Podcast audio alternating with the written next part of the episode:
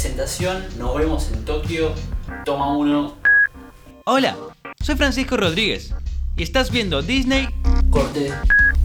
Corte, corte. ¿Qué pasó, Fran? Mira, es una sola línea, dale. Vamos, vamos de vuelta. Presentación, nos vemos en Tokio. Toma dos.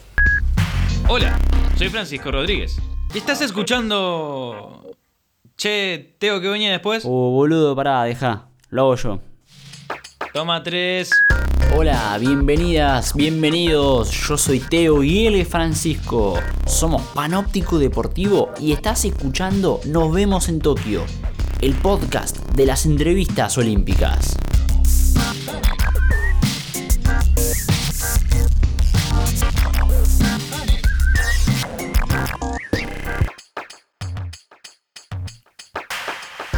¿Alguna vez te preguntaste la diferencia entre un verdadero profesional y vos que de vez en cuando intentás tirar alguna magia ahí en una juntada en el ping-pong? Bueno, nosotros acostumbrados a tirar magia pero no a ser profesionales, nos lo preguntamos. Qué magia, burros de mierda que van a tirar ustedes. Ay, perdón. Con 23 años, Horacio Cifuentes va a hacer su debut olímpico en Tokio. La rompió en el preolímpico de Rosario y ahora va a conquistar la capital japonesa, Juega para el Amiens de Francia. aunque suele hacer base en Portugal. Entre viaje y viaje, el crack de Berizzo nos cuenta lo que significa ser un jugador de tenis de mesa posta.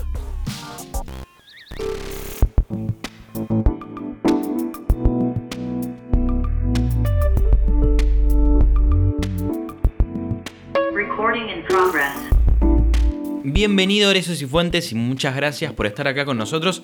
Primero, obviamente queríamos arrancar por lo que fue tu clasificación a Tokio, ¿no? ¿Qué, qué sentiste? ¿Qué se te pasó por la cabeza cuando vos viste que esa pelota del chino dominicano Wu tocó la red y se fue afuera? Pegaste un grito tremendo, seguramente se te pasaron mil cosas por la cabeza. Ya pasó un poco de tiempo, pero bueno, contanos qué recordás de ese momento. Sí, la verdad, bueno, ya pasaron unos dos meses, así que nada, en frío. Eh, ya como que me olvidé un poquito la sensación, pero, pero bueno, fue algo increíble en, el deporte para mí, ¿no? Fue como la mayor, la mayor victoria emotiva que tuve en todos los años compitiendo, ¿no? Eh, mucha euforia, mucha felicidad, se te mezclan sentimientos de- con las personas que venís trabajando todo este tiempo, entrenador, entrenador físico, compañeros, la verdad es como que todo lo que hiciste dio resultado, ¿no? Y eso te da una satisfacción, pero que eh, es increíble, ¿no? Y te digo que estabas en un nivel excelente porque te tocaron tres rivales que no eran para nada fáciles y aún así metiste unos resultados aplastantes. Entonces la siguiente pregunta es, ¿cómo te preparaste de cara a estos preolímpicos sabiendo que también era la última chance que tenías para clasificar? Exacto. Bueno, eh, como decís, me sentí jugando muy bien todo el torneo. A ver, igualmente competí dos días, menos mal, porque ya después jugar otro selectivo hubiese sido para la mente jodido, ¿no? Eh, así que sí, mu- muy feliz por, por el desempeño que tuve. Después, después tuve que volver a las ligas y me fue muy mal ahora en los últimos dos partidos de liga, porque yo me tuve que volver a Francia ahí te das cuenta que después de hacer una subida y tener un buen rendimiento, mantener el nivel de concentración es muy difícil. Pero se me ocurre que pasa en todos los deportes, eh, que es muy difícil mantener una línea, una línea recta ¿no? en cuanto a rendimiento. Em, y sí, yo en preparación, estoy este último ciclo olímpico, los 4 o 5 años estoy, estoy en Europa compitiendo, todos los años por suerte vengo jugando un poquito mejor, eh, teniendo mejores ligas, así que sentía que llevaba muy bien. Muy bien. Quería ir un poco hacia atrás para luego ya volver a tu actualidad allí en Europa, para que nos contaras tus inicios, aquel Horacio que agarraba las primeras paletas y peloteaba. ¿Se imaginaba algo de todo eso? Bueno, yo comencé en el año 2009.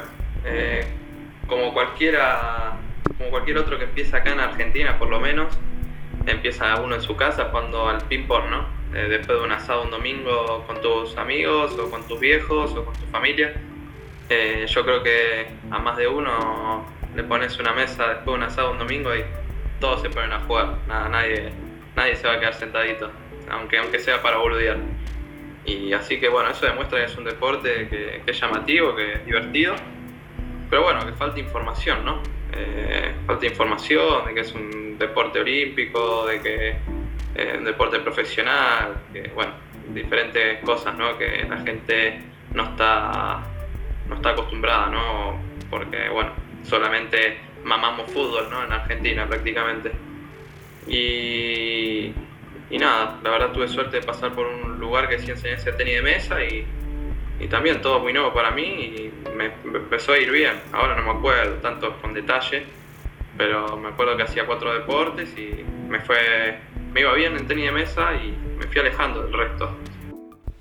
Y esto que decías vos, eh, algo que a mí me resultaba muy interesante cuando antes hablaba con Fran, era que uno, si bien lo tiene muy incorporado el tema del tenis de mesa, ¿viste? Uno dice, bueno, juego un poquito de ping pong y qué sé yo, pero la realidad es que el pasaje de ese, de esa, de ese deporte recreativo al profesionalismo es bastante salvaje, ¿no? Esta cosa de jugar realmente a un deporte de alto rendimiento.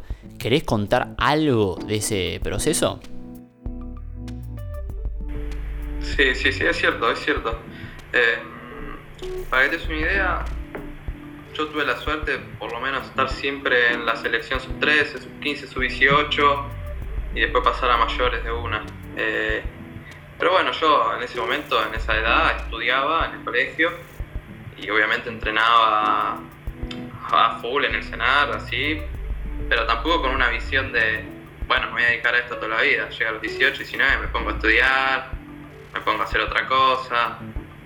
Pero cuestión que llega a los 17, 18 y, y yo ya tengo mis primeras experiencias en Europa y me doy cuenta que, bueno, se puede vivir el deporte, se puede vivir acá, se puede vivir el tenis de mesa y cuestión que me, me empieza a ir bastante, bastante bien. Entonces como que no quedó otra que siga, ¿no? ¿Qué, ¿Qué otros deportes hacías? Dijiste que hacías cuatro. Supongo que fútbol, por un lado, ¿no? Hacía nat- natación, pádel, fútbol y tenis de mesa. Fútbol hice con Juan Foyt, el 4 de la selección. Ah, ¿en serio? 6 años, sí. Ah, qué bien. 6, 7 años, sí. Y bueno, el último año infantil yo me dejé. Obviamente él jugaba en ese momento en estudiante y en Victoria, también con nosotros. Y de a poquito me fui alejando de los otros deportes, boludo. Eh, también me iba bastante bien en los otros, no, no te voy a negar, pero ¿Estabas para ser pero En ese futbolista? momento estaba empecinado con el ping-pong, vamos a decirle en ese momento. Y nada, así fue. Qué suerte igual, ¿eh? Sí, menos mal. Sí, sí, sí, sí. Bueno, igual ojo, en una de esas teníamos un. Teníamos al, al- ¿de qué jugabas al- de qué jugabas al fútbol? Jugaba volante. No, me manejaba. Ah, Me acuerdo que hacíamos todo con Juan en, en el club. Y bueno, en una de esas teníamos una banda derecha Foyts y Fuentes ahora, así que Jota. No, pero igual. Igual, igual está, está muy bien en, el- en el Bueno, tenis de mesa. también. Hoy en ese momento jugaba de 10, agarraba la pelota y, y esquivaba a todo el plantel, literal.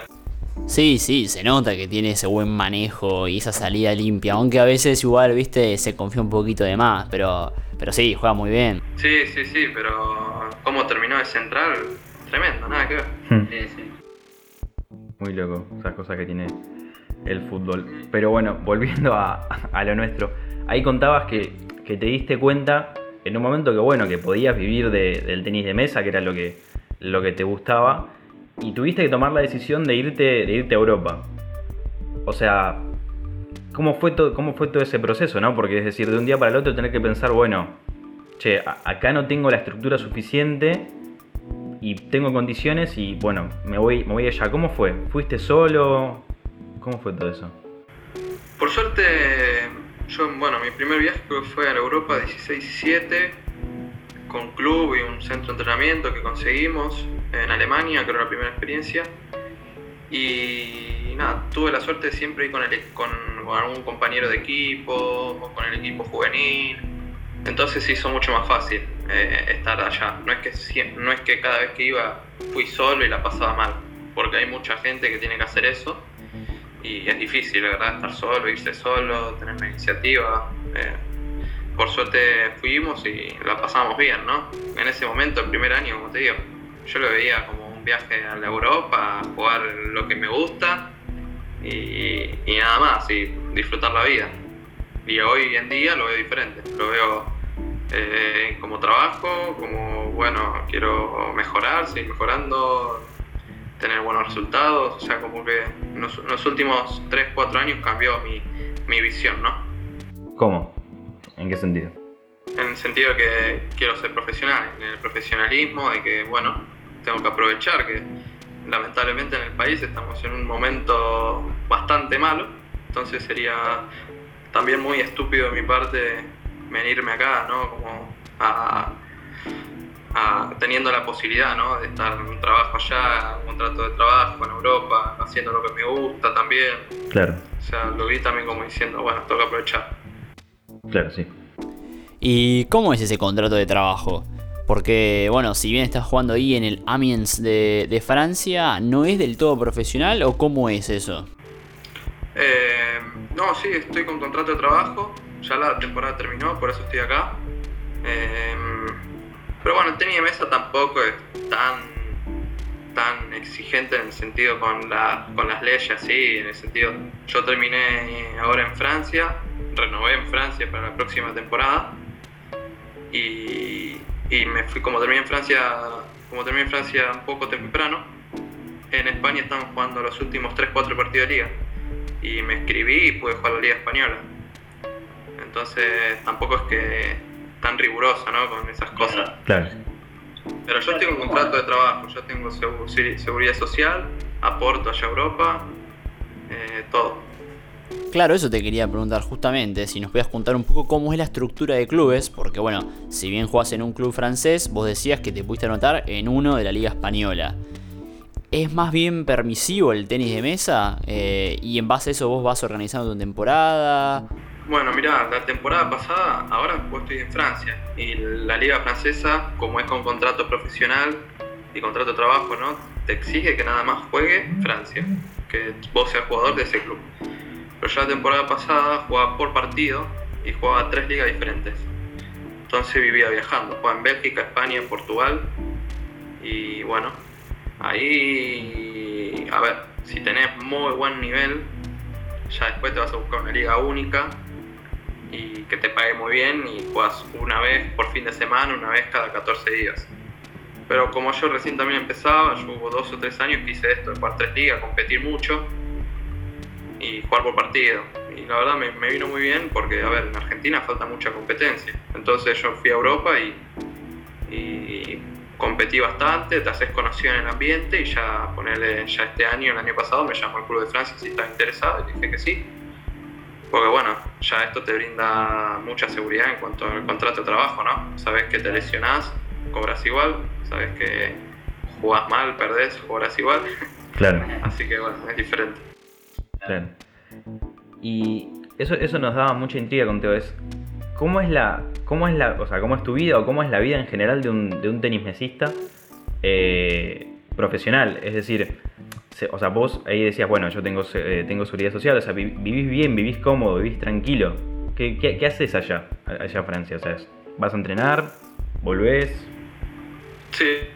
Eh, bueno, te comento, yo estoy viviendo en Portugal, Claro. cuando estoy en la temporada en Portugal. Ah, El tenis de mesa también, para que te des una idea, que no es tan riguroso en ese sentido el tema de los clubes. Eh, te permite estar en otro país entrenando claro. y ir a competir a tu país donde el que te contrate. Yo estoy en Porto entrenando con la selección portuguesa y cuando, si yo juego un sábado, yo el jueves ya me estoy tomando el avión a Francia para jugar el sábado. Claro, claro. Eh, entonces, no, yo entreno allá, ya hace cuatro años en Porto, estoy muy cómodo. Un día normal, más o menos, se vas a. Dependiendo de la competencia que tengas, tan cercano o no, vas a entrenar más o menos, ¿no? Eh, pero para que te des una idea, si yo juego un domingo y estoy un lunes, seguramente entrené un turno a la mañana fuerte, de dos o tres horas, después también a la tarde, seguramente otro turno, ya capaz un poco menos, más, más tranquil de la tarde, y después una parte física, así que promedio 4 o 5 horas le damos diarias. Obviamente ya llegando el domingo, ya jueves y viernes ya, ya regulamos, ya más tranqui. Claro. ¿Y por qué, y por qué Porto? O sea, ahí contabas que estabas entrenando con la selección portuguesa. ¿Cómo fue que o sea, hici- hicieron esas gestiones para que vos estés ahí?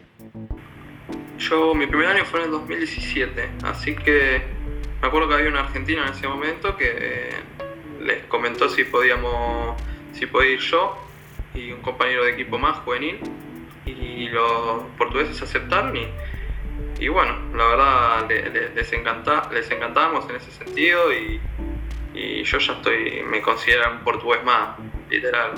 Me, me- aprecian mucho, sentís cariño por parte de ellos, están cómodos con vos y ahora como que es un, un buen centro, buen entrenamiento, buenísimas las condiciones, los jugadores también, entonces la verdad muy estoy comodísimo allá. Qué bueno.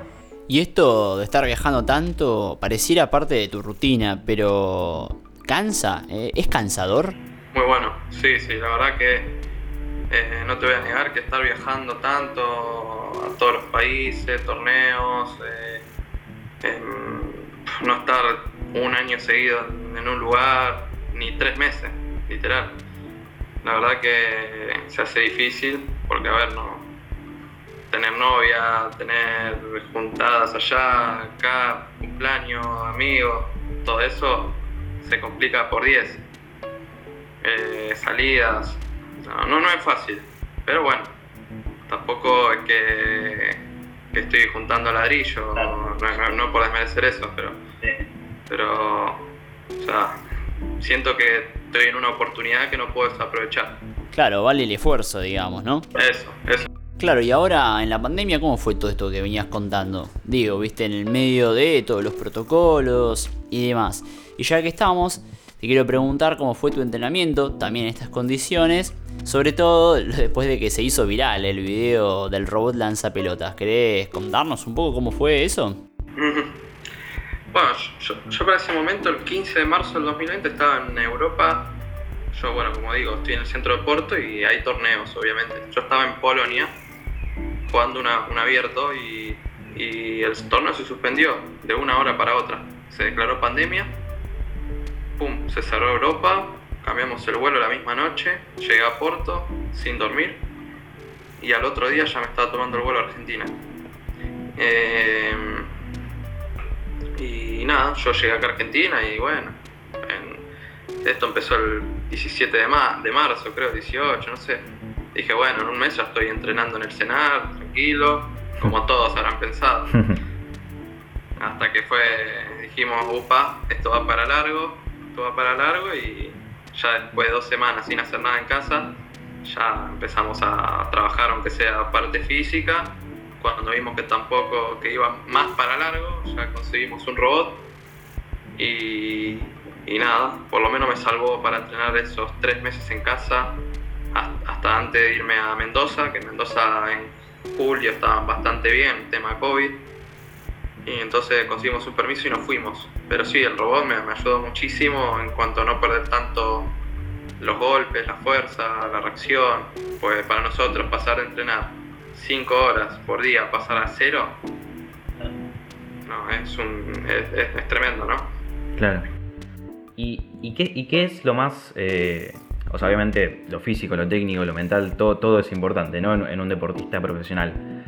Pero pasa que el ping-pong, o sea, nosotros lo podemos conocer más como habíamos dicho al principio, como una cuestión más recreativa, de que está en la mesa y obviamente vamos a jugar, no nos vamos a quedar sin jugar. Obviamente no te voy a preguntar cuál es la diferencia entre nosotros y vos, que sos un deportista profesional, pero ¿en qué se especializa físicamente el, el tenis mesista? ¿Qué es lo que tiene que, que mejorar? Bueno, nosotros hacemos mucho hincapié en lo que es trabajo de explosión, velocidad, estar picante, entre comillas, ¿no? Estar al 110% en un periodo de tiempo de 3-4 segundos, que es lo que dura un punto. Un punto no dura más de 3-4 segundos. Claro. Entonces vos tenés que estar a full de reacción, a full de velocidad de piernas, a full de velocidad de brazo, a full de coordinación. Tenés que estar a full los 3-4 segundos. Es un deporte muy rápido. Entonces hacemos mucho ejercicio de explosión, de velocidad, de reacción, de coordinación. y también mucha zona media. Nosotros sufrimos mucho, mucho, mucho la zona lumbar por estar tanto tiempo agachado. Entonces zona media full también. Trabajamos mucho la zona media con rotación de cadera. Eh, pero sí, la verdad le metemos firme al físico. Y desde lo, y desde lo mental, porque uno, uno cree que, además de, todo, de todas las cuestiones de, de reacción y todo esto que decías, también hay que estar muy concentrado, o sea, extremadamente concentrado, porque justamente es muy rápido y te desconcentraste, no sé, un par de milésimas de segundo y la pelota ya está, ya pasó. ¿Cómo, cómo laburás todo eso? Sí, sí, es como decís vos, este es un deporte también que no dura 5 horas como el tenis. En el tenis te puedes concentrar 3 games y bueno, quedan 2 sets. Acá cagaste. Eh, es un partido, el partido es corto, arrancás mal y tenés un, un periodo muy corto para tratar de hacer el cambio, ¿no? De, de- no sé, a ver, vas perdiendo 1-0 y ya otra vez arrancás mal el segundo set, que puede pasar, que no te estás adaptando y ya 2-0 abajo, ya tenés prácticamente el partido perdido y capaz pasaron 15-20 minutos. Eh, por eso también mentalmente tenés que estar al 110%.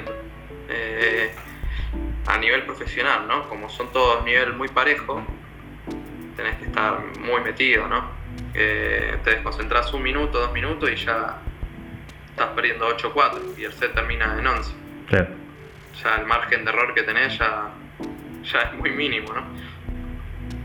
Sí, y en relación a eso, digamos, bueno, obvio, tenés que estar muy concentrado. Cuando entras a disputar el partido, ¿no? O sea, sea una fecha, bueno, sobre todo si es un, campeonato que se define como se hace en un fin de semana, eh, no visualizás algo, eh, tenés algún ritual de concentración, algún, algo. Bueno, normalmente en liga ya sabemos con el qué equipo vamos a jugar, con qué jugadores, así que dos o tres días antes a mí me gusta, pero eso ya es más personal, ¿no? Depende del jugador. Eh, pero a mí me gusta ver videos de ese tipo de, del jugador con el que voy a competir, ¿no? Para ya llegar con una táctica, para ya saber cómo, cómo juega el otro, qué servicio hace, con qué efecto saca, con qué, cómo, cómo recibe normalmente, qué golpe tiene más fuerte, todas esas cosas. Está bueno saberlas para después entrar al partido y no, no entrar en una laguna, ¿no? En, en decir de, uy, ¿qué hago ahora? ¿no? Entonces está bueno tener un análisis previo. Justo te iba a preguntar acerca de ese tema, del análisis previo de los partidos. Eh, digamos, ¿eso lo haces por, por tu cuenta o tenés un equipo? ¿Cómo, cómo te manejas? Lo hago yo con video de YouTube, un ratito antes, un una horita por cada jugador o, menos, media hora por cada jugador. Normalmente el equipo lo compone en tres, mirás media hora cada jugador y, y más o menos acá. Tampoco es que te vas a volver loco, bueno, le tengo que jugar acá, después devolverla acá, no. Después es un deporte muy espontáneo. El jugador también, el otro juega, piensa y también te analizó. Claro, eso te iba a decir. Por más que analices mucho, teniendo en cuenta que el punto es tan rápido, en el momento, ¿qué se te viene a la cabeza? ¿Pensás en algo o son movimientos muy automatizados, algo ya casi instintivo? Sí, lo, lo que puedes pensar es mucho lo que cómo vas a sacar, dependiendo cómo, cómo estás jugando el otro y cómo vas a recibir. Después ya es muy automático el deporte. Una vez de saque y recepción es muy automático. Eh, no te da tiempo a te juegan rápido y decir, bueno, lo voy a jugar cruzado. Vos tiras el golpe ya. Claro. Eh, pero sí, saque, recepción, todo eso tenés tiempo de pensar. ¿Qué hacer? Bueno, me está ganando, le estoy sacando corto el drive y perdí. el- cada vez que le saca ahí, perdí todos los puntos. Entonces, no, al próximo punto no vas a ir y te vas a sacar ahí. Le vas a hacer otro saque. Le vas a sacar largo al revés, por ejemplo, largo al medio.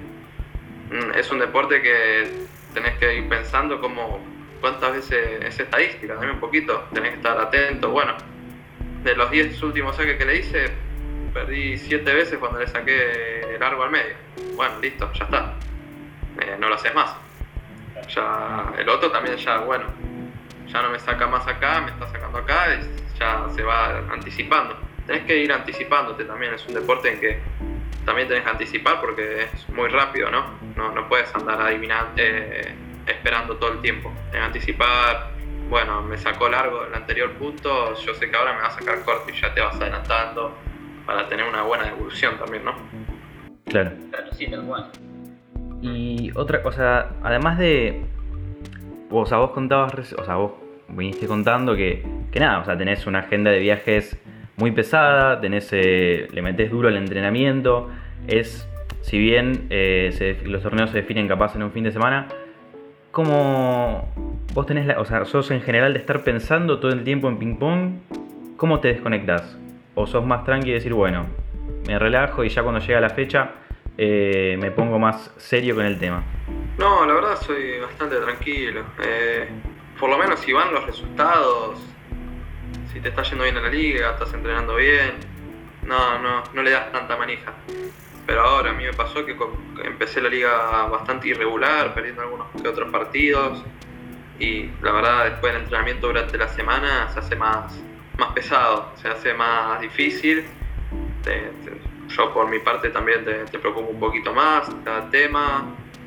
Eh, es jodido, el tema de la mente, de tratar de estar tranquilo, cuando las cosas no salen, entrenamiento. Eh, pero sí, trato de conectar, mirar series, boludear. Normalmente, como digo, estoy con un compañero de equipo en Porto también entrenando, argentino. Así que lo pasamos bien, no nos podemos quejar. Está muy bien. Y bueno, ¿y laburás con un psicólogo? ¿Te- ¿Tienen un psicólogo en su equipo? Eh, digo, porque Sí. si, si es difícil, capaz toda la parte mental, eso se labura con psicólogo. Sí, sí, sí, sí. sí. Yo laburo con uno una vez cada 15 días. Principalmente para antes del preolímpico le estuve metiendo un poquito más. Eh, le estaba metiendo una vez por semana. Ahora ya como... Está bien, tengo toque, pero tampoco es que, que, que terminaría mi mundo Claro. si pierdo el primer partido o algo. Pero en el preolímpico estaba, era muy, muy importante. El objetivo era entrar a Tokio. El objetivo no era sacar una medalla olímpica, así que tampoco que, me estoy volviendo loco, ahora ya estoy con relajación mental, pero sí, ahora ya estoy una vez cada 15 días, más tranquilo, hablar un poquito de cómo actuar, si, si estás jugando mal, cómo, cómo hacer para activarte, cómo hacer para, para una táctica mental para si estás nervioso, te tiembla un poco la mano, todas esas cosas se, se trabajan un poquito. Claro, está bien. Una consulta rápida antes de que pregunte Teo. Eh, ¿Tu compañero que estás allá eh, es Gastón? ¿Gastón Aldo? Gastón está en Portugal, pero no está en Porto. Yo estoy con un, con un junior, va junior ya no, tiene 20 años, eh, que también mucho futuro tiene y, y nada. En este centro de entrenamiento los entrenadores de la selección están apostando a él también. Así que nada, Gastón, ser más grande, en teoría ya el margen de mejora no es tan grande como el de mi compañero, ¿no? Entonces prefieren que esté el de 20 años ahí y. Gastón que esté en, está en otro centro de Portugal que no es tan bueno, pero también está bien para, está bien para entrenar, pero en donde estoy yo es tremendo, o sea, están jugadores top 20, top 30. Ah, bien. Está claro que estamos hablando de un deporte donde la edad no es un factor determinante, ¿no? No incide completamente en el deportista, en el sentido de que se prolonga mucho más la carrera que en otros deportes. Si bien, como vos decías, se supone que cuando uno es más chico el nivel de proyección es más alto, eso es seguramente común a, a- otras disciplinas, pero podemos tomar de ejemplo el sueco Waldner, ¿no? Ahora, todo esto juega un papel importante en tu cabeza, decís, bueno, estoy más relajado hacia adelante, o le vamos a meter con todo ahora y ya después veré cómo viene mi carrera y demás. Bueno, este es un deporte que la edad no, no influye tanto como en deportes que tenés que estar físicamente impecable, como atletismo, como fútbol. En este deporte no es tan necesario eso.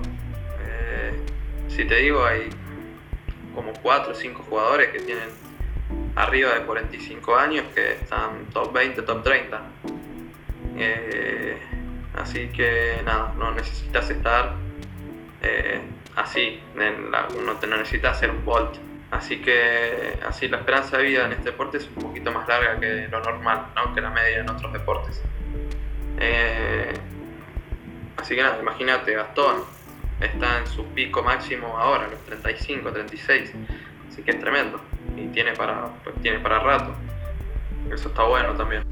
¿Eso te da alguna tranquilidad? Justo acá antes hablamos de lo psicológico, lo mental, la preparación.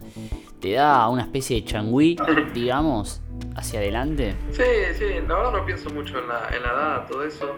Igual es tremendo cómo pasa el tiempo. Me acuerdo, a los 17 me fui, ya tengo 23. Digo, ¿en qué momento? Te quedás flasheando.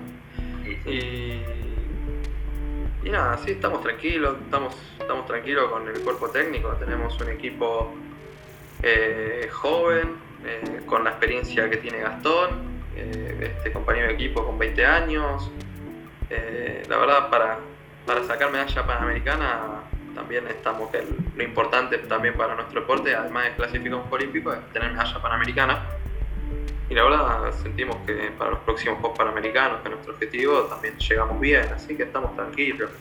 Eh, sentimos que hacemos las cosas bien, compitiendo, entrenando en un buen lugar, así que eh, sabemos que vamos a representar a Argentina bastante bien en las próximas pruebas internacionales. Con respecto a, a Gastón, ¿qué te significa él? Teniendo en cuenta que ustedes siempre hicieron una dupla espectacular. Y no quiero ser denso con el tema de las edades, pero bueno, es evidente, vos siendo mucho más chico que él. ¿Es una especie de mentor? ¿Es un amigo? ¿Qué, es Gastón? No, Gastón es mi amigo. eh, fue, él y Tabashnik que, me integraron a la selección en el 2015, a los 16, 17 años. Eh, aprendí mucho de él, de, Pablo y nada, muy agradecido con Gastón. Y hoy en día somos, somos culo y calzón, así que, así que nada, la verdad de primera. Encima ahora en doble la estamos rompiendo, por suerte nos está yendo muy bien en dobles. Cada vez que jugamos nos va bien. Eh, así que nada, tenemos, tenemos buen, dobli- buen dobles. Así que por ende eh, tenemos buena prueba de equipos también. Así que no, re, re feliz en eso. Por último, ya, ya para ir cerrando, eh, antes queríamos eh, hacerte una, va, una pregunta que capaz es un tema. Capaz es un tema muy personal, obviamente estás libre de, de- de no responderlos por si es un tema sensible o, o algo. Vimos el, el- tu, par- tu partido contra U en la final del preolímpico. Se te vio muy emocionado, bueno, obviamente, ¿no? Por, tanto por haber ganado, pero también comentabas la situación de, de tu mejor amigo que había fallecido eh, y que tú la pasaste, lógicamente, eh, mal un tiempo allá, que te llegaste a sentir solo. Eh, ¿Querés explayarte un poco en eso? ¿Cómo, cómo fue? ¿Qué pasó? ¿Cómo estás ahora, lógicamente? Eh, ahora estás acá en Argentina, supongo que capaz estás más acompañado. Sí, sí. Bueno, como digo, siempre tuve la suerte de estar acompañado por algún amigo de equipo, compañero. Entonces se hizo un poco más fácil. Mi amigo tenía 23 años, bro, y falleció jugando al fútbol de la nada. Le agarró un paro. Ah, muerte súbita. Sí, sí, sí, tremendo. Así que eso te da la pauta que hacer deporte al, al máximo no es, no es tan no es tan sano. Hay que Mm. estar atento, hay que hacerse chequeos, eh, no, no hay que, no hay que dejarse pasar, ¿no? Y sí, yo en enero, febrero, marzo estuve re desmotivado. Eh, ahí fue cuando también metí psicólogo bastante más seguido. Eh, pero bueno, a medida que fue pasando el tiempo, como que lo fui asimilando, ya, ya ahora ya estoy bien. Eh, pero sí, sí, yo no hay día que no me acuerde de él y yo sabía que, bueno, después de las malas siempre vienen las buenas y también me, me creí que, bueno, de arriba él me iba a ayudar a ganar ese preolímpico, me convencí, aunque capaz no hizo nada, capaz que sí, anda a saber, eso nunca lo vamos a saber, pero sé que me dio fuerzas a mí y, y nada, y sé que fue tremendo. boludo. Sí, sí, lógicamente. Pero bueno, se lo agradecí. Está muy, está muy bien. Está muy bien. Y bueno, ya. eh, o sea, lógicamente lo, lo tenés presente. Eh, supongo que en, en Tokio, en Tokio supongo que también te estará acompañando de, alguna forma. Y hablando ya, para ir cerrando, hablando ya de Tokio, de lo que se viene. eh, dijiste que me- medalla obviamente eh, es muy difícil. ¿Cuál es el objetivo? Obviamente competir, pero. Sí, sí. Mira, muchos me hacen esa pregunta y voy a tener que ponerme un objetivo porque no tengo Claro. para responder aunque sea. Eh, no, a todos les digo lo mismo, la verdad no pensé en un objetivo, es un, es un torneo que van los 80 mejores del mundo prácticamente y es dificilísimo. Me puede tocar primera ronda el, el número 10. A ver, obviamente voy a entrar al partido y, y voy a querer matar, pero tranquilamente me puedo volver el primer partido. O sea, es un torneo complicado. Yo, en cambio, en el preolímpico yo sé que era uno de los candidatos, es diferente, ¿no? Claro. La manera de entrar. Eh, pero obviamente, a ver, somos profesionales y vamos a tratar de, de hacer un, un buen torneo, competir, que lo importante es competir bien y tener un buen nivel. Así que mi, mi objetivo es competir de igual a igual al que me toque. Y obviamente si se da la victoria, bienvenido, ¿no?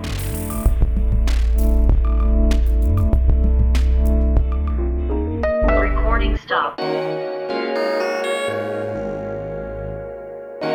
Ahora sí, ahora llegó el momento out of context de nos vemos en Tokio.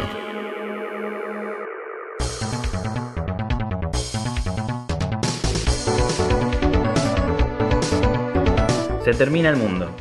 No hablamos de tu dieta esta vez, pero se termina el mundo. Tenés que comer. Te, te, te queda una comida. ¿Qué comes? Una comida. Asado. Muy bien, bien argento. ¿Lo haces vos o quién lo hace? Nada, nada, que lo haga otro. Y vamos a aprovechar una comida, me voy al mejor asadista. Claro, perfecto. Asador. Otra situación, ridícula.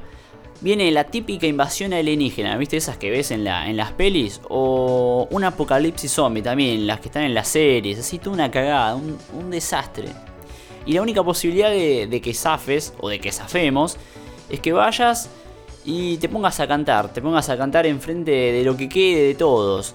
Tenés que elegir una canción y, y bueno, ¿por qué lo elegirías? Uh, no escucho música, boludo. ¿No? No.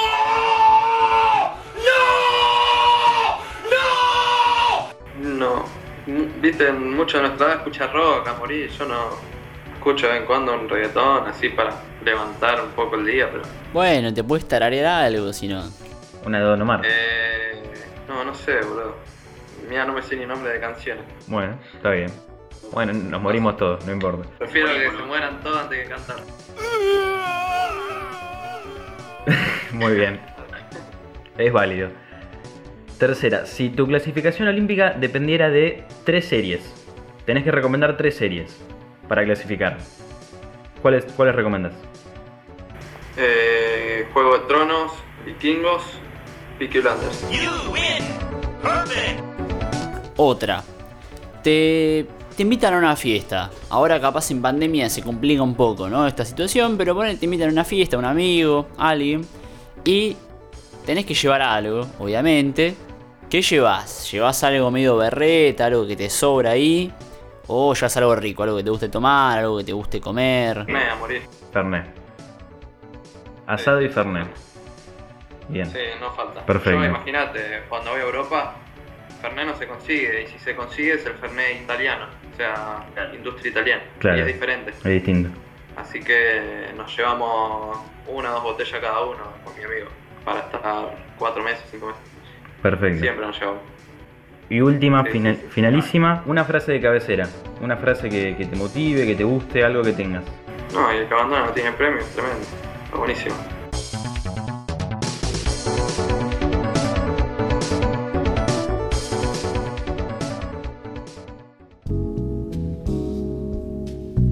Llegamos al final de este episodio de Nos vemos en Tokio.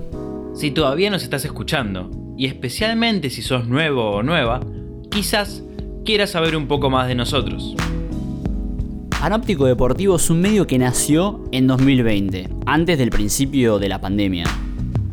Desde un comienzo, buscábamos contar otras realidades del deporte que no suelen encontrarse en los grandes medios. relacionándolo principalmente con la política. Hace poco decidimos actualizarnos e incursionar en el mundo del podcast. Este ciclo de entrevistas a distintos deportistas olímpicos será el primero. Quien les habla, Francisco Rodríguez, y también Teo Matrazo, estamos en la conducción. Y nuestro querido Ignacio Cerdeira en la producción. No se olviden de seguirnos en Instagram. en arroba panóptico deportivo. Y por supuesto, compartir esta entrevista con quienes quieran. A nosotros nos ayudaría un montón. Y bueno, como diría un Max Bunny inclusivo, Esto es todo, amigues.